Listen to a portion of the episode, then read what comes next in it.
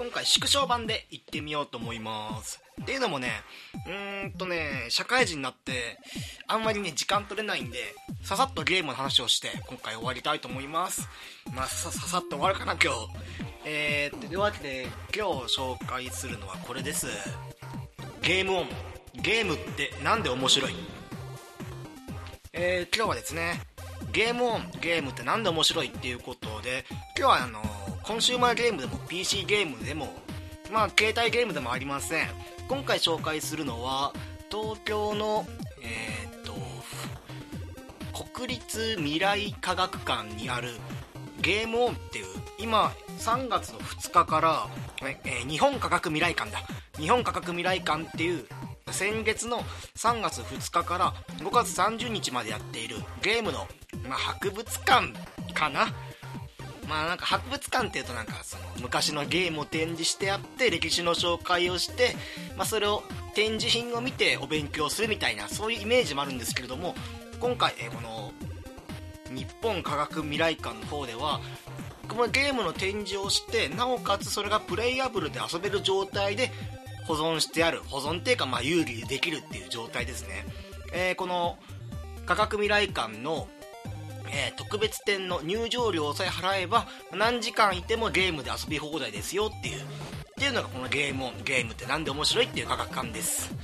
えーっとステージがねいくつか分かれていてこっちか。まあ、アーケードゲーム1970年代ぐらいか。70年代ぐらいからの、えーゲームセンターに置いてあるゲームが置いてあってそこからどんどんと時代がね新しくなって MSX オデッセイこれはもう実物展示ですね。オデッセイであるとかスーパーファミコンであるとか、まあ、ファミコンもあったりとかあとあの日本ではあんまり流行らなかったけれども世界的にはかなりのシェアを持っていたあたり VCX とかね、えーあたりの100だっけな忘れちゃったな。その辺とかも置いてあってなんだろうね、まあ、ゲーム好きは必ず行っておけっていうようななんだろう。行っておいて絶対に後悔しないっていう科学館ですね。で今回僕はね何を目的に今回行ったのかっていうとプレイステーション VR こちらがですね科学館えっ、と日本科学館のこのゲームオンで、えープレイアブル状態で予約をして遊べるっていうのになってまして当日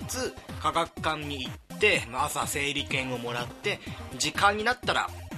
その時間に行って、まあ、10分か15分ぐらいそのプレイステーション VR で遊べるっていうそれがねもう本当にプレイステーション VR が欲しくて欲しくてやりたくてやりたくてこのプレイステーション VR っていうのがヘッドマウントディスプレイをつけることによってこの360度、えーとまあ、目で、えー、ともう目全部をゴーグルで覆うわけなんで、まあ、360度見えるし自分が首を動かすと首を振った方向にその映像の方も移り変わるっていう本当に自分がそのバーチャルの世界に入り込んだような体験をするっていうゲーム機ですね。このプレイステーション VR が確か秋頃に発売プレイステーション4対応でえっ、とプレイステーション4が今4万円ぐらいしてでプレイステーション VR が確か5万6千円か6万円かっていうぐらいなんだけど正直に僕プレイステーション4も持ってなくて、えーとプレイステーション VR も持ってないと。ってなると、まあ、多分10万円ぐらいかな。初期投資が、まあ、ソフトを買ったりとかもあって、まあ、初期投資10万円ぐらいするんだけどでも今回その日本科学館、えーゲームオンこちらの、えー特別展の方に行ってこれも100%買わなきゃいけないなっていうのを思ったんで今回その紹介をしていこうと思います。まあでもねその前にまずその前にまずっていうか例えばプレイステーション VR 今どこで遊べますかって言ったら、まあ東京ならば、えーこのゲームオンに行かない限り多分日本中どこ探してもないんじゃないかっていうぐらい。もしくはちょっと前だと E3 えーっととか TGS E3 っていうのがこのアメリカのサンフランシスコで行われている、まあ、世界最大のゲームの展覧会。新製品だとか新商品の発表は全部ここでやりましょうみたいな。一番大きな注目を集めるゲームの展覧会の E3 と TGS っていう東京ゲームショウえー、と9月かな、まあ、秋ぐらいにやってる東京ゲームショウでやっていて、まあ、E3 の時ももう、えー、と業界人が何時間も並ぶっていうような列だったし TGS の一般の部分も何時間も並んで、まあ、遊べないっていう人もいればもう偶然あの体験できましたよっていう人もいて。あとソニーの方で、えー募集していたのがもう完全会員限定でプレイステーションプラスに加入している人が限定で応募した中から抽選で50名様をこのプレイステーション VR の、まあ、体験会に招待しますよっていうのを僕送って落選してるんですよね。っていうことはプレイステーション VR 遊ぶっていうのは、まあ、この時期に遊ぶっていうのがそもそもかなりハードルの高いことだったのが今回ゲームオンの登場博物館で科学館か。科学館で遊べますよっていうのはかなり大きな機会だなと思っていって。しかも E3 もね、TGS もめちゃくちゃ並ぶんですよ。なんですけどこちらはあの、まあ、先行でえー、っとまあ科学館に朝早くに行って朝早くって僕科学科学館に言いにくい科学館科学館に着いたのが午前のもう12時回るか回らないかぐらい。ごめん午前じゃない。えっ、とお昼ね。お昼の12時回るか回らないか回らないかぐらいに科学館に行ってでもしかしてこれ大丈夫かなってまず最初の不安は。このゲームオンっていうのもちゃんとツイッターの方、えー公式のツイッターがやっていてでそこで毎日、え今日のプレイステーション VR の、えー、と体験会のまあそのなんていうの、まあ、大気圏っていうか、えー、と整理券。整理券の方はなんで整理券っていう言葉がこんな出てこないんだろうね。整理券がもうなくなりましたよっていうあとはキャンセル待ちのレッドしかありませんよっていう状態だったから僕は、えー、とお昼ぐらいに行ってこれなかったらどうしようと思ったんだけど12時に行って、4時からの分のが、まあ、ありますので、まあ、そちらの整理券を持って4時に来てくださいっていう。E3 とかはねずっと並ばなきゃいけなかったからずっと待たなきゃいけないんだけどあとの4時間っていうの、えー、と12時から4時だから、まあ、僕の待ち時間の4時間っていうのはどこにいてもいいですよっていう。もう科学館出て隣な隣にあるダイバーシティでお買い物してもいいですよっていうぐらいとにかく夕方の4時に VR のところに来てくださいって言われてこれもねもうハードルがどんどん低くなっちゃって遊ぶハードルが、まあ、その、まあこんなハードル低いからね僕も遊べたんだけどっていうことで、まあ、ちょっとな時間潰すかと思ってまあいろんなゲームがありましてね。まあ一応僕もそのゲームが好きでそのゲームの歴史を調べるのも好きだったからある程度なんか新しい発見っていうかあこんなのもあるんだみたいなあこのゲームこんなところで展示してるんだっていう発見はあるんだけど昔のゲームってこんなんだったんだっていう新発見がなくて逆に言うとだからそのその日、まあ、僕みたいな若者まあ一人なんだけどね。ぼっちで、えーゆりかもめに乗ってモノレール乗って科学館に行ったってやつもいれば結構ねカップルでも楽しめるんだよねこれが。カップルで行ってあのこのゲームセンターのコーナーっていうのがアーケードゲームか。アーケードゲームのコーナーっていうのが1970年代からあるまあなんだろうね。パックマンであるとかそういうあとはなんか2人で遊ぶ用のゲームっていうのも展示して展示してあるから結構ねカップルとかで行くと楽しいんじゃないかっていう。あとはね子供連れできればねお父さんと子供が年離れてる年離れていていてなおかつお父さんの方がゲーム好きであるっていう風の方が面白いかなっていう。あのまあお父さんにしては昔のゲームを懐かしむ自分の青春時代にあったアーケードゲームのゲームを楽しむっていうのもいいし子供にしてみればまずゲームが無料で何でも遊べるっていう状況。それとあまあこんなゲームがあったんだって発見ね。あとね僕が胸熱くなっちゃうのは、まあ、子供たち今9歳あの頃は9歳ぐらいかな。小学校3年生2年生ぐらいの子供がまあ4人ぐらいでやってきて。しかも9年9歳ってことは、まあ、大体2000何年だ？2007年とか？6年7年ぐらいか？になるからっていうことは多分任天堂 d s が発売したぐらいの時期だよね。あの頃に生まれたあの子たちが1970年80年代ぐらいのしかも日本で発売したやつではなくてえー、あたり2300個2600個を触っている感じっていうのがちょっとね胸にくるものがあるっていうかやっぱあの頃のドット絵だけで、まあ、表現してるゲームだからどうしてもねあのとっつきにくいっていうかストーリーが何何なのかも分かんない。ただ横スクロールで、まあ、何かしら、まあ、のドット絵のドット絵でキャラクター表示してあるから表現してあるから多分これは探検家もしくはターザンなんじゃないかみたいなことをその仲間内9歳10歳のガキンチョたちがそんなのを話しながらワイワイしながら、こうやって操作するんだよみたいなことを、ま、教え合いながらどんどんとね、まあ、その操作のコツを掴んでいく様子っていうのを見ててすっごいなんか胸が熱くなってそっからはなんか自分でゲームをプレイするっていうかっていうよりかは他の人が遊んでる様子を見て楽しんでるっていう部分も多かったんだけどね。っていうのもあって面白くて。で一番人気だったのが DDR ダンスダンスレボリューションがすっごい人気あってなんだろうねやっぱ体験ゲームで、まあ、ダンスダンスレボリューションのエクストリームだったかな、まあ、体験ゲームで、まあ、なんかずっとね列が途絶えなかったっていうか誰かがプレイし終わるとまた次の人が来てプレイしてみたいなまあなんか見てる感じも楽しそうに見えるからね DDR は。で一番人気なかったのがあの D の食卓。E のケンジ先生の D の食卓ですよ。アドベンチャーえっ、ー、と 3D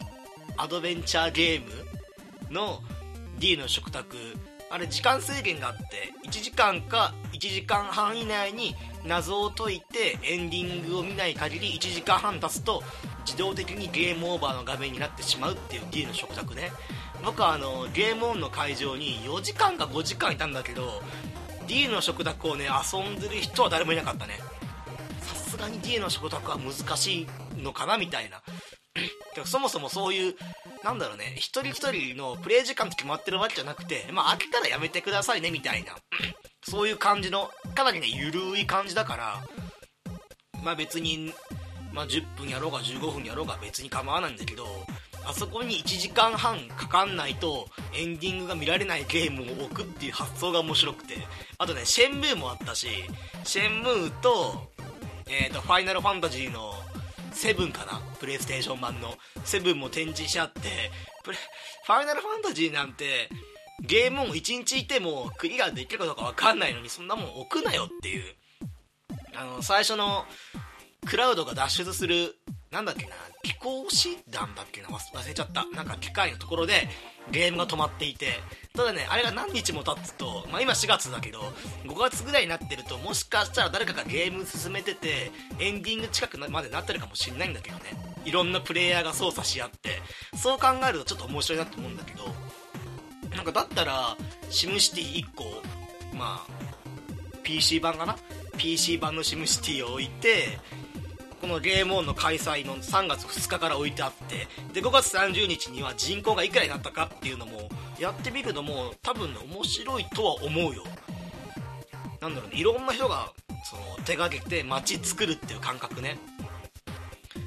そのいろんな市長がいろんななんだ一つの街に、まあ、メスを加えていくことにより無駄な高速道路とか、まあ、無駄なトンネルとかあこれが現代にも伝わるあれかみたいな。利権ばかりを狙うあまりに誰も使わないダムが出来上がったぞみたいな。そんな感じの見るのも面白いかなっていう。ことを考えていたらあっという間にねこのプレイステーション VR 今日の目玉ですよ。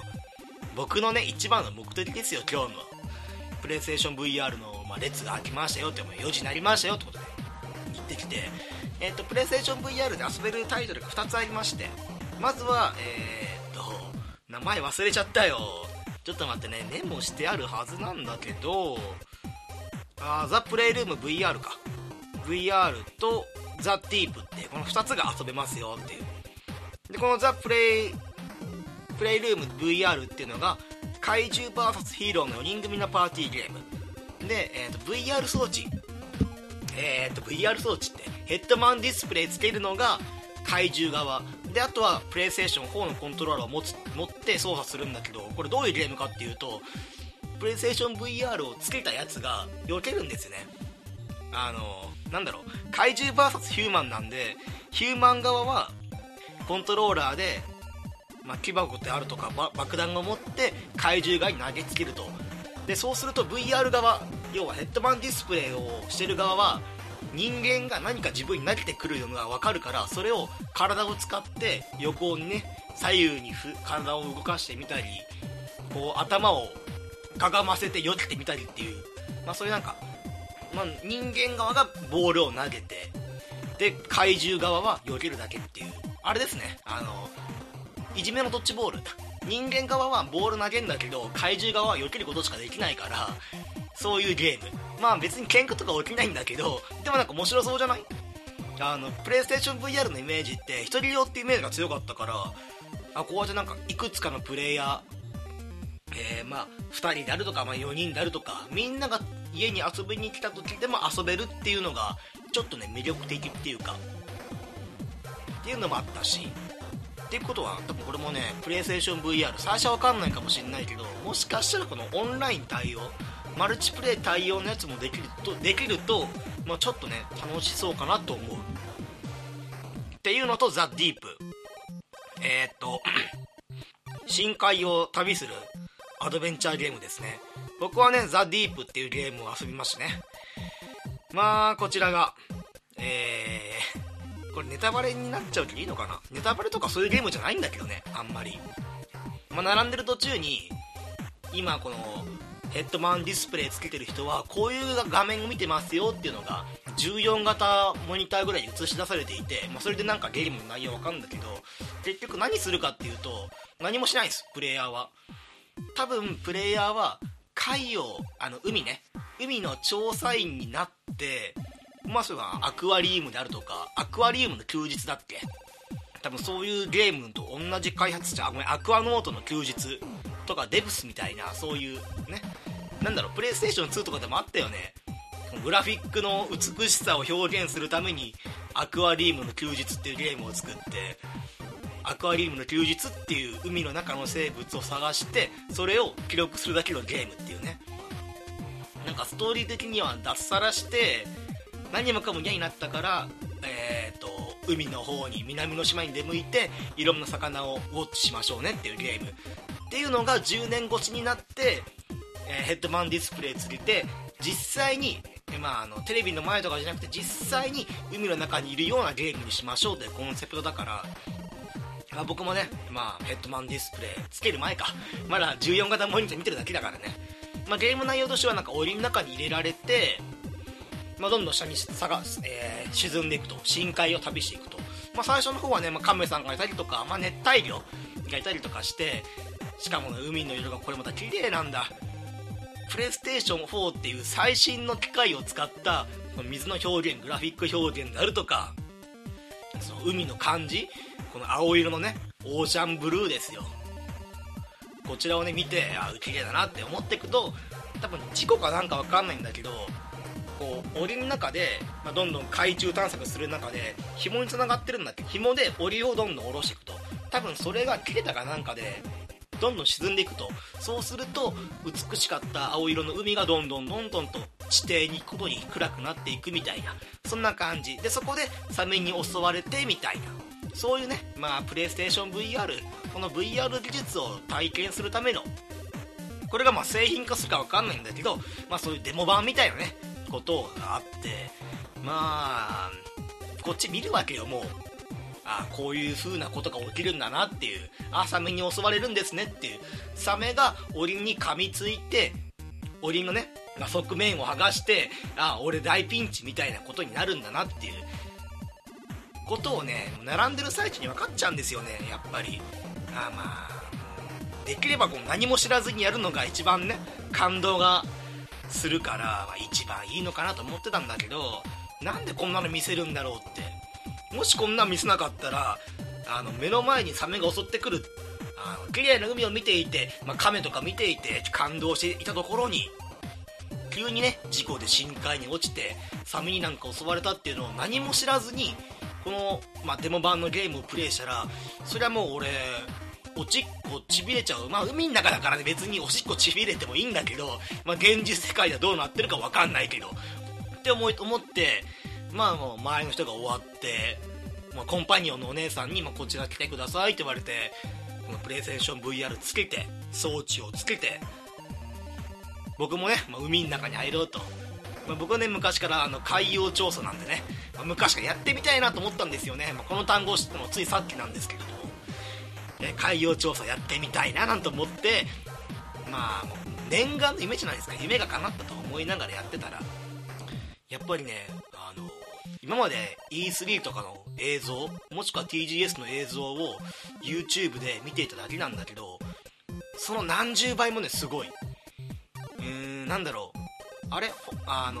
プレイするときにはねヘッドホンもつけて外の状態、えーまあ、要は会場の雑音が聞こえないようにして、まあ、ゲームの音だけを集中して聞けるようにそういう配慮されてるんだけど、あのー、まずね海が綺麗。当たり前。で檻の中にね囲まれてるんですよ自分が。でまあちょっと下がっていってであの亀をね亀がこう自分の目の前を通るから思わずね首を傾けるとどこまでもね亀を追いかけていけるっていう。であのなんだろうな。もし自分が手を伸ばして亀を触ろうとする例えばその亀を実際にタッチしようタッチって言い方ダメだな。亀を触ろうと手を伸ばすとでも自分って亀に触れないことが分かるじゃないですか。だって VR だもん。映像だもんこれって。だからそこでなんかリアリティに弊害出るのかなって思ったのかあの檻でね自分の周りを檻で囲むことによってあ手の伸ばしても届かないんだっていうことをこの脳の中で処理させることによってよりなんかリアリティが深まるっていうそこの魚が触れないっていう弊害が逆に自分が檻に囲まれてるっていう自分をその椅子の上から立ち上がらせない工夫をすることでそのリアリティに弊害が出ないっていうのを知ってっていうのを感じておおこれ本当にすごいなんかいろんな細部で考え込まれてるなっていうことを分かって。でまあその並んでる途中に映像で見ていたように紐がちぎれて深海に落ちるんですよ。映像でねあのモニター越して見る分には全然ねパニックになるなる要素なんて一個もないんだけどこのヘッドマンディスプレイ越しに見るとめちゃくちゃ揺れてるように感じてちょっとね自分の体も動くんですよね。左右に。なんだろうね。揺れてるのをこう自分でバランスを取るかのようにして揺れちゃうしなんだろうね。マリオカートやってカーブする時に左右に体振るあれと一緒。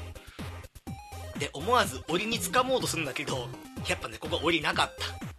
残念だけどなかった。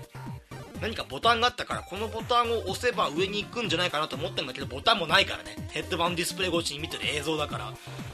でちょっとショック受けながら。でまたもうジョーズくん出ましたよ。サメくんサメくん。ジョーズくんが来て。まずはね自分のなんだろう恐怖を煽るために自分のね檻の周りをぐるぐる泳ぐんですよ。サメが。そうするとねこの自分の座ってる椅子っていうのが固定の椅子じゃなくて回転椅子のようにぐるぐる回るんですよ。なんでちょっとね自分の背中の方までこう 何ていうの？回転する椅子を 回して見ちゃうんだけど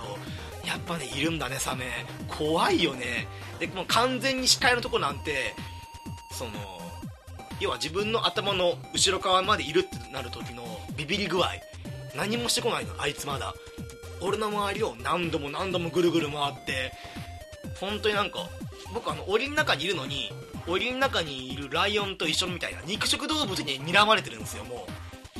ヘビに睨まれたカエルかなんかなんですよ僕今。それでぐるぐるぐるぐる回って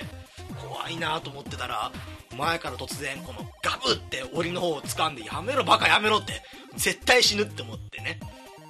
で何度もね檻を揺さぶるんですよ。そうするためにまたマリオカートよろしくこう自分の揺れも大きくなってめっちゃ怖いのこれが。足もねちょっと少し震えた。っていうぐらいすごい。でその檻が最後なくなってこの噛みついてる檻が剥がれ、まあ、もう剥がされちゃって外れちゃって壊れちゃって。最後もう今まで檻越しに見てた海が真っ暗な海ですよ。無限に広がってるような海が広がって怖いなーって。これもうさすがに終わったなっていうか人間死ぬ時って乾いた笑しか出ないんだよね。あの何言ってるか分かんないと思うんだけど本当に檻を剥がされた時檻が壊された時は次あいつが来たら俺噛み殺されるって分かってるの。でも海泳げないしもうやばいし絶対絶命だし。折り壊された瞬間あの乾いた笑いって 笑いながらマジかーって言っちゃったもん。思わず。で最後にそのああサメが僕の方に近づいて大きな口を開いたところで画面がブラックアウトしてお疲れ様でしたっていう。ザ・ディープっていうゲームのまたオープニング画面に戻ってそのお姉さんにありがとうございましたって言われて剥がされるんだけどその時気づいたんだけど僕の隣ってキャンセル待ちさっき言ったように、えー、整理券がもらえなかった人たち。キャンセル待ちの列が並んでいてで時間までにプレイステーション VR の整理券持ってる人が来なかったらそのキャンセル組の人が遊びますよって仕組みなの。で俺、えー、っとこの時プレイステーション VR が4台あってで僕はその、えー、っとキャンセル待ちの列の人が一番近い列。えー、とキャンセル待ちの人が一番近いところの VR を触っていたからそいつらが俺のことずっと見てんの。当たり前だもんね。あのヘッドマンディスプレイしてよくわかんないサイクロプスみたいなやつつけて回転数をくるくるくるくる回ってんの。であの僕さっきボタンを押そうとして右の方を手こうまあ何もないところ触ろうとしてるんですよ。もしこれが僕左手触左手でボタンを触ろうとしてたらあのコンパニオンのお姉さんのおっぱいを触ったとからねあともうちょっとで危なかった。あの、あのザ・ディープっていうゲームが、左手の方に何かしらのボタンがついてなくてよかった。右側になんか、ゲームの世界の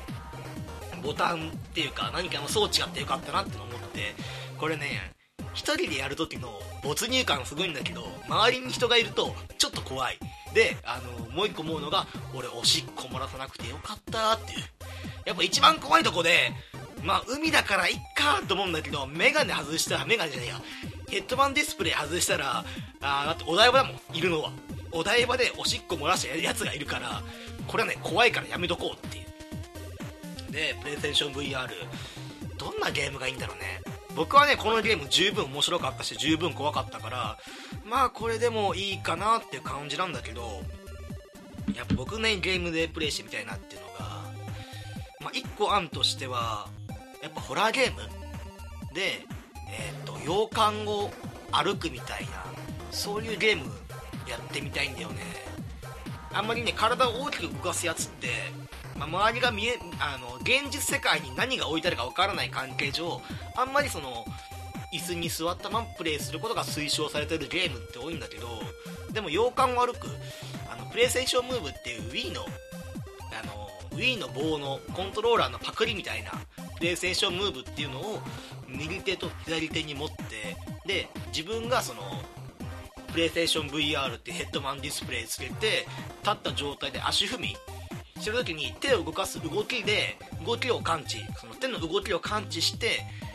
その洋館の中を歩いてさまようみたいなそういうゲームがあったらねすっごく面白そうだなと思うんだよね。そのぐらいなんかプレイステーション VR のその映像の、えー、表現力っていうのが本当によくできてるからそういうホラーゲームがあったらねほんとすぐ買っちゃうんだけどねプレイステーション VR なんだろうね昔あったプレイステーション i みたいななんかもう10本15本ぐらい外出してはいもう終わりみたいなゲームじゃなくていっぱいそのいろんなね VR 技術を使ったゲームが出てくれれば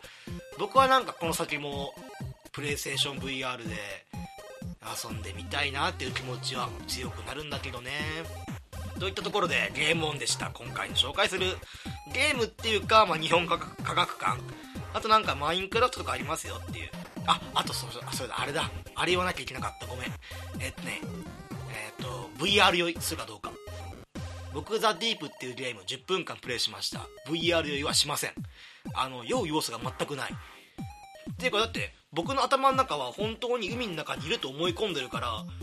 なんかああいう 3D 酔いとか酔うっていう要素って何が原因かっていうとなんか一説で僕聞いて話したからなんか話のまた力ぐらいだから合ってるかどうか分かんないんだけどなんかその自分の脳、えー、映像の目で見て脳にその送り込むと。その時に脳が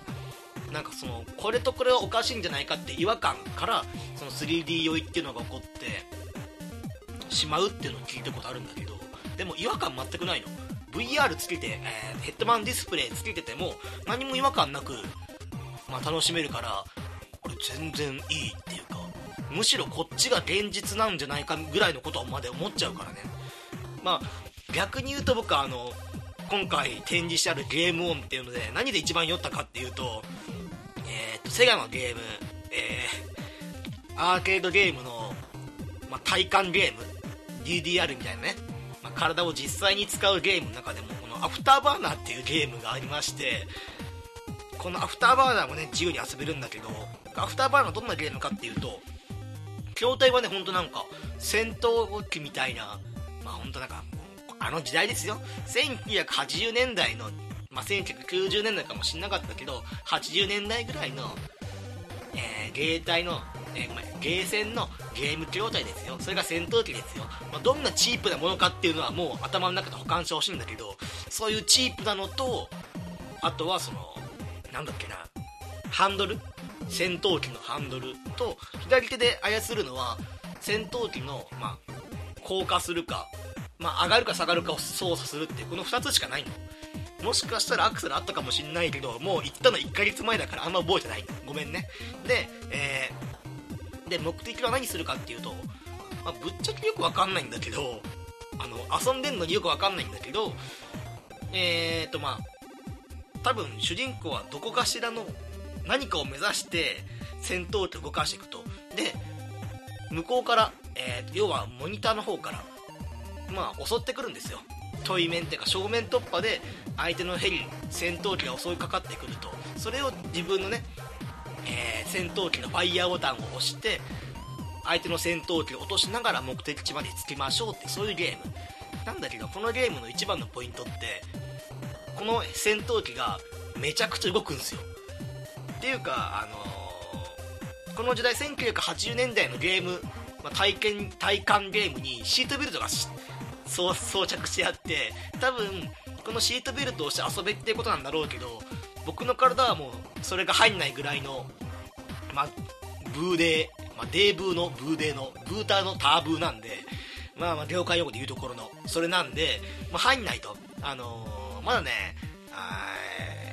チャイルドシートの着用が義務付けられていない時代にあのサイズの子供が入るサイズのシートベルトがしてあるっていうことは装着されてあるっていうことはまあそういうことだよねっていう。これがねめちゃくちゃ動くの。相手の銃の撃き方はどうするかっていうとあのハンドルで左右横に振ったりとかあとは左手のその自分の戦闘機の,、まあその高度を上げたり下げたりして避けるっていう。このね避ける時の筐体の動きっぷりっていうのがマリオカートでカーブする人のあの体の動かしなんて気にならないぐらいのなんだろう重力ってああいうとこで感じるんだっていうか右に左に上に下にドッコンドッコンドッコンドッコン動いてしかも体が大きければ大きいほどああいうのって感じやすいもんだからあのね頭がねグラグラ揺れるしね、まあ、上下に動いてもう自分が何狙ってるかもわからないぐらいずっとファイヤーボタンを押してるみたいなそのゲームね僕4分ぐらいかなまあもう、まあ、僕の体感時間は20分なんだけど、実際時計見たら3分ぐらいしか遊んでないんだけどね。3分ぐらいでゲームオーバーになって、で、あの、3分ぐらいでヘリから、戦闘機から降りて、いや、もう頭痛いし、酔うし、みたいな。2016年のゲームがあんな酔わないのに、アフターバーナー超酔う。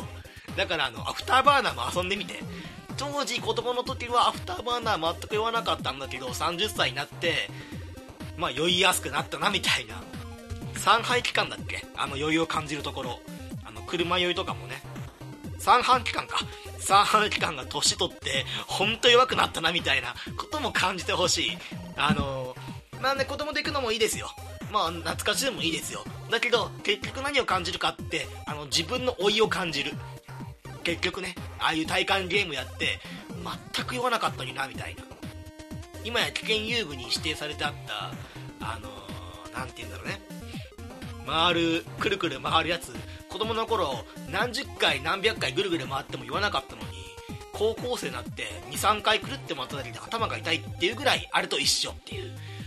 まあ、そういうゲームを、まあ、もしねよかったら、えー、5月まあ5月の30日っていうことはゴールデンウィークもやってんだ。多分ゴールデンウィーク混むと思うんで、まあ、プレイステーション VR やりたいなと思ったら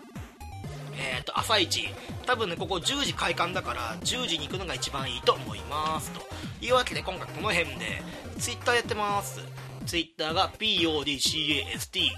アンダーバー GAME ポッドキャストアンダーバーゲーム P が大文字 PODCASTGAME ポッドキャストアンダーバーゲームあとは、えーと、Gmail の方ですね。ごめんちょっと待って。Gmail のアドレスがわからない。探すわ。Gmail Gmail Gmail の方もメール募集してます。ラジオ .podcast.game アットマーク Gmail.com ラジオ .podcast.game アットマーク Gmail.com radio.podcast.game アットマーク Gmail.com とえー、初めてゲームを触った記録に関してのメール募集しております。まあ何通か集まったら読んでみようと思います。ハッシュタグは、えー、おもゲロです。おもがひらがなゲロがカタカナおもゲロですと。初めてゲームを触った記録もしくはこんな面白い場所でゲロ吐いちゃってっていうそういうお便りお待ちしております。えー、っと一応ねあのラジオネームの方だけ。まあ、読み上げるときに便利なんで、ラジオネームの方だけお願いしますといったところで、次いつかな。えー、まあね、結局今日何分喋ったんだろう。まあ30分ぐらいか。35分ぐらい喋ってるんで、まあ今日はね、えー、っと、ゲームの方の話が長くなっちゃったんで、まあ今日のオープニングはなしということで。えー、次は4月のね、4月の6日かな？6日に PS プラスの方のゲームの方が更新になるんでそこからなんか、まあ、ゲームの方を選んで話せたらなと思いますなかなかね社会人になってプライベートもしくは会社のことってあんまり喋れない喋れないからその喋っちゃいけないっていうお約束になってるから、なかなかね、あのー、仕事のこととか喋れないんだけど、もしなんか面白面白いことっていうか、俺こんな失敗しちゃったよって話があったらまた話してみようと思います。ということで、えー、また今度よろしくお願いします。お聞きいただきありがとうございました。これからも定期的にポッドキャストを投稿しようと考えています。拙い喋りですが購読していただけると幸いです。